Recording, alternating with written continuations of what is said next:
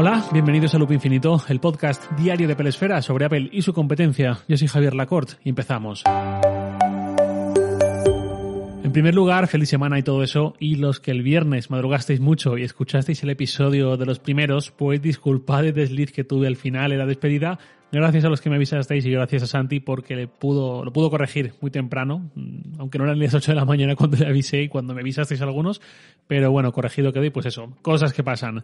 Dicho eso, el viernes pasado Xiaomi anunció su tecnología de carga inalámbrica de verdad, carga inalámbrica a distancia. Eso es algo que hace pues igual cuatro años, quizás tres, algo así. Ya empezamos a ver en forma de prototipo, aparentemente funcional, pero que todavía no era algo eh, ni remotamente viable de incluir en ningún lanzamiento comercial. Imagino que porque el dispositivo usado para el evento de presentación sería algo un poco pues, inestable como el uranio y mejor ir con cuidado. En cualquier caso, Xiaomi, eh, ya digo, el viernes presentó esta tecnología basada en ondas milimétricas emitidas por ese cargador, que no es pequeño, aviso, es como medio mueble, y la tecnología dentro del propio móvil es la que es capaz de convertir esas ondas milimétricas en corriente eléctrica que recarga su batería. Todo con un sistema de antenas y balizas integradas muy curioso. Os dejo en la nota del episodio el artículo de Sataka en el que mi compañero José García Nieto explica todo esto más en detalle. No obstante, no he venido a hablar de mis improperios del viernes ni de este avance de Xiaomi en particular, sino de algo relacionado con lo segundo, pero más acotado a Apple. Lo que propone Xiaomi no deja de ser esa pérdida de fricción que llevamos tiempo soñando y que soluciona en parte un pseudo problema y de paso encarrila aún más la posible llegada de los teléfonos sin puertos ya en masa. Y es curioso porque eh, que lo de Xiaomi se presentase el viernes, porque yo la semana pasada tuve un episodio en el que definitivamente dije, bueno, pronto tengo que hablar de la carga inalámbrica y de MagSafe precisamente por esa fricción. Bueno, me explico. Yo en los últimos meses, sobre todo desde que llegó MagSafe al iPhone, he cambiado alguna que otra vez la disposición de mis cargadores. Yo en casa tengo una base de carga inalámbrica dos en uno, digamos, para el Apple Watch y para el iPhone, que ahora mismo está en mi mesilla de noche. Cuando me cuesto, dejo ahí ambos, que se carguen toda la noche, y luego en el despacho, en el escritorio en el que trabajo, tengo debajo del monitor eh, ahora mismo un cargador MagSafe, solamente esa pastilla circular, solo para el iPhone o los AirPods.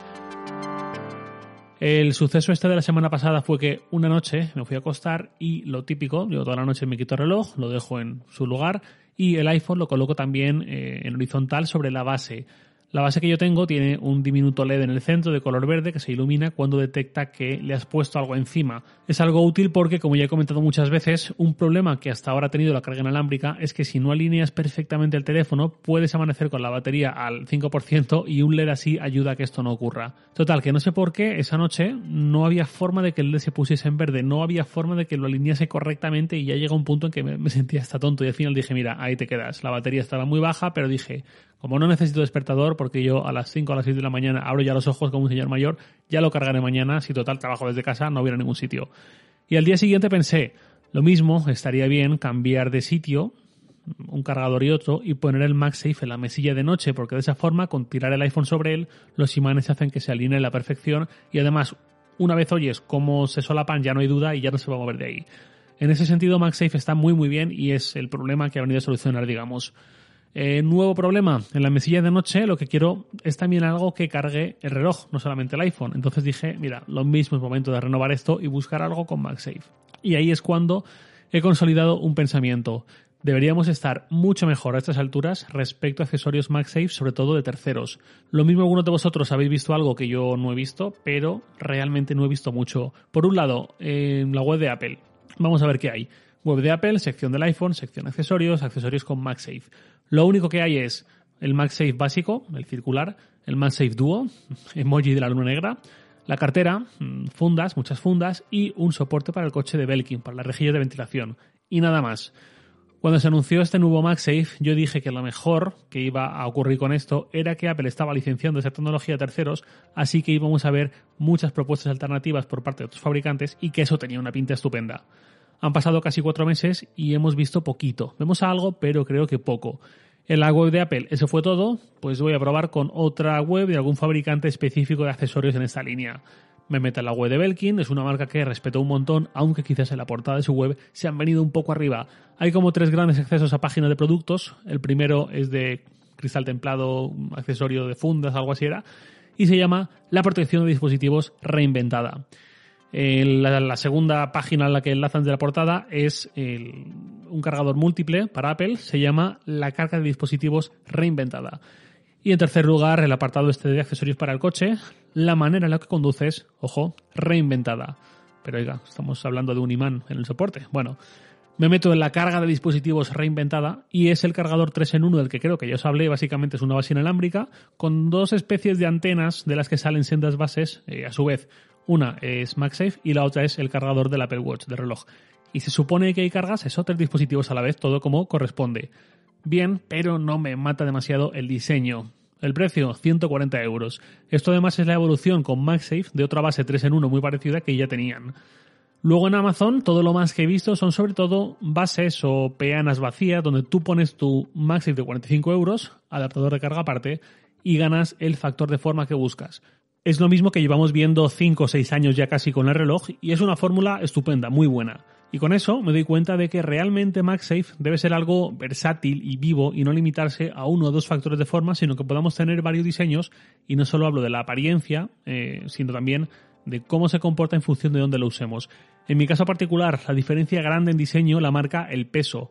Para un accesorio así que va a ir en una mesilla de noche, pido que pese lo suficiente como para que no me pase lo mismo que con el MagSafe básico actual. Si yo por la mañana estiro el brazo y cojo el iPhone, me lo traigo con la pastilla detrás pegada. Para separarlo necesito usar las dos manos y hacer esa cierta palanca, o al menos una mano, y jugar un poco para eh, separar necesito algo que pese lo suficiente porque ni de broma voy a pegar nada a la mesilla de noche. Hay adaptadores de carga, peanas, etcétera, que vienen con una pegatina de 3M por debajo para invitarte a que lo solapes así a la mesa, pues mm, en mi caso ni hablar. Entonces ya digo, yo lo que quiero es eso, coger el iPhone sin mirarlo siquiera y que se levante sin problema. Y por ahí creo que van a ir los tiros en el momento en que nueve cargadores inalámbricos. Posiblemente, si alguien lo que quiere es cargar el iPhone mientras lo usa, la pastilla MagSafe tal cual está le vendrá muy bien, pero para los que queremos un punto de anclaje, digamos, y una experiencia un poco más fluida, pues pedimos otra cosa. Y es lo que me preocupa, que ya han pasado varios meses y no estamos viendo la cantidad de accesorios de terceros que muchos esperábamos ver. A ver si en este final de invierno, principio de primavera, cambia un poco la tendencia, o si tenemos que esperar a que Apple lance una propuesta como la de Xiaomi y ya nos olvidemos de todos los problemas de fricción, de amperaje, de voltaje y demás. Vamos cerrando con una pregunta de Álvaro Polonio, que en Twitter es arroba polonio22. Me dice, hola Javier, me gustaría reiterar mi enhorabuena por tu excelente trabajo y hacerte un par de preguntas. He adquirido un MagSafe Duo en Amazon por 120 euros. ¿Cómo es posible que Amazon venda productos de Apple más baratos que la propia Apple? Y la otra pregunta, se supone que una de las ventajas de los imanes de ese cargador es que el teléfono se calienta menos, sin embargo, noto todo lo contrario usando el adaptador USB-C de 20 vatios de Apple. ¿Crees que se deberá a algún problema? Por cierto, soy un feliz propietario de los iPhone 12 y al igual que tú, estoy preocupado porque este formato desaparezca. Un abrazo y muchísimas gracias. Muchas gracias a ti, Álvaro. Entiendo que con lo de los iPhone 12 te refieres a un iPhone 12 mini, así que sí, compartimos preocupación y en mi caso, un cierto arrepentimiento. Eh, verás, hace unos días publicó un episodio titulado Muy cargante y hace unas semanas o meses otro titulado Jaleo de carga, y los dos iban sobre los problemas enormes que está dejando ver Apple en torno a la carga de dispositivos, algo acrecentado sobre todo con la decisión de retirar adaptadores de carga y dejarnos en un limbo en torno a qué cargador puede usar, cuál debo usar, cuál no debería usar, cuál es mejor, cuál es peor, porque esto va lento, porque esto se calienta y cuestiones en esa línea dices que usas el adaptador de 20 vatios de Apple. Ese adaptador en el MagSafe Duo solo puede entregar hasta 11 vatios al iPhone. Y si encima estás usándolo mientras cargas también el reloj, pues se puede ralentizar incluso más y quizás de ahí vengan los problemas de calentamiento. Sé que es un problema, sé que es una molestia y una complicación que no deberían estar ahí, pero es lo que hay, a día de hoy me temo. El idóneo para MagSafe, si no me equivoco, es el adaptador de 30 vatios que vende Apple. Quizás tengas por casa alguno de 29 vatios, que es el que ha traído el iPad durante muchos años, por ejemplo, y piensas que con un conectándolo eh, a MagSafe Duo vas a poder usarlo a mayor velocidad y tal, pero no ese cargador la propia Apple lo desaconseja, aunque parezca que es casi igual al 30 vatios y que solo se va un vatio de potencia. Eh, creo que sí que puede llegar a cargar, pero creo que será un dispositivo a la vez, no dos, por la clasificación de potencia de voltaje y amperaje que tiene. Un desastre, así que ya sabes, el de 30 vatios es el que te puede dar eh, un mejor resultado, te puede funcionar mejor y dar menos problemas. Y luego, lo de cómo es posible que Amazon vende productos de Apple más baratos que la propia Apple, sencillo. Amazon juega a poner descuentos mm, ocasionales, habituales, muy grandes, para traerte a su tienda y mediante la venta cruzada en muchos casos recuperar el margen que ha dejado de ganar con la otra venta, porque sabe que productos como los de Apple sobre todo tienen un potencial atractivo muy grande para muchos consumidores. Si tú compraste el MagSafe Duo a ese precio tan bueno en Amazon, y además siendo un producto de Apple, que no es cualquier cosa, digamos, es más probable que vayas más a menudo a Amazon a buscar productos y aunque no estén rebajados, tú ya estás ahí. Y eso también ayuda a que te construyes el hábito de acudir. Además de que Amazon por su volumen, por su escala y por lo eficiente de su estructura, tiene mucho más fácil, tiene más cancha para hacer este tipo de maniobras. Eh, si llevas este modelo de venta o de negocio a una tienda física, por ejemplo, para hacer el símil, Imagina que tú ves un anuncio de una tele que cuesta normalmente 1000 euros, pero lo encuentras súper rebajada en esa tienda, a un precio que no esperas y no es fácil encontrar. Quizás ese distribuidor esté vendiendo a precio prácticamente de coste o con un margen mínimo para no perder dinero con los costes de personal, alquiler, etcétera. Pero una vez tú ya has ido a ver esa tele a ese precio con la idea de comprarlo o lo que sea, porque esa oferta te llama, pueden pasar dos cosas. O bien que compres y de paso el vendedor te empiece a comer la cabeza.